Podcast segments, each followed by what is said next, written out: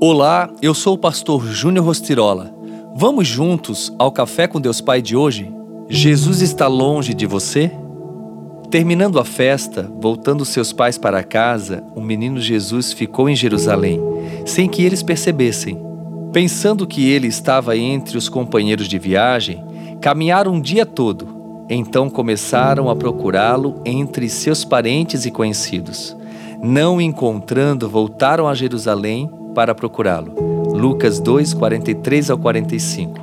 José e Maria seguem viagem, presumindo que Jesus estava na caravana. Só após um dia de viagem deram por sua falta.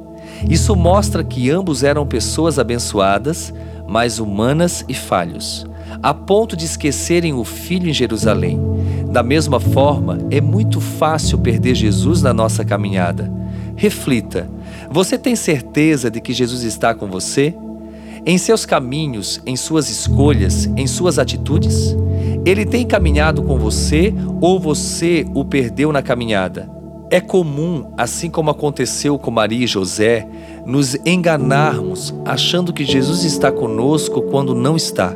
Quando João Pedro, meu primogênito, nasceu, eu sempre me preocupava com os detalhes, da respiração aos cuidados pessoais. Mas ele foi crescendo e se tornou mais independente, não necessitando dos meus cuidados excessivos. Em 2022, ele foi estudar numa escola ministerial em São Paulo, e como foi difícil estar distante dele. Eu o enviei e comissionei para essa jornada. Foi escolha dele e plano de Deus em sua vida. Agora, uma coisa eu aprendi: mesmo distante, mantivemos contato como se estivéssemos próximos. É necessário, portanto, manter-nos cuidadosos para não nos afastarmos de Jesus e abandoná-lo ao longo da vida. Tudo começa aos poucos, um dia, duas semanas, um mês, até que você se dá conta de que o ano terminou e você não viu a mão de Deus ao seu redor. Creio que você, assim como eu, ama o Senhor. Mas qual tem sido a distância dessa convivência com Ele? Pense nisso.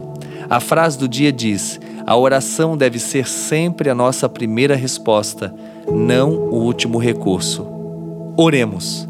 Pai, eu oro em nome do teu filho amado Jesus por cada vida que me ouve neste exato momento. Eu oro para que todos nós venhamos nos aproximarmos do Senhor todos os dias, que não venhamos esquecê-lo na caminhada, diante das circunstâncias, diante da correria, mas que todos os dias nós possamos ter essa intimidade, buscar a Sua presença e entender que Ele está conosco. Senhor, eu oro abençoando que o Senhor traga discernimento para todos nós, porque é muito fácil esquecê-lo quando tudo vai muito bem mas que nós possamos realmente entender o cuidado que Ele tem para com as nossas vidas e que nós também tenhamos esse mesmo cuidado.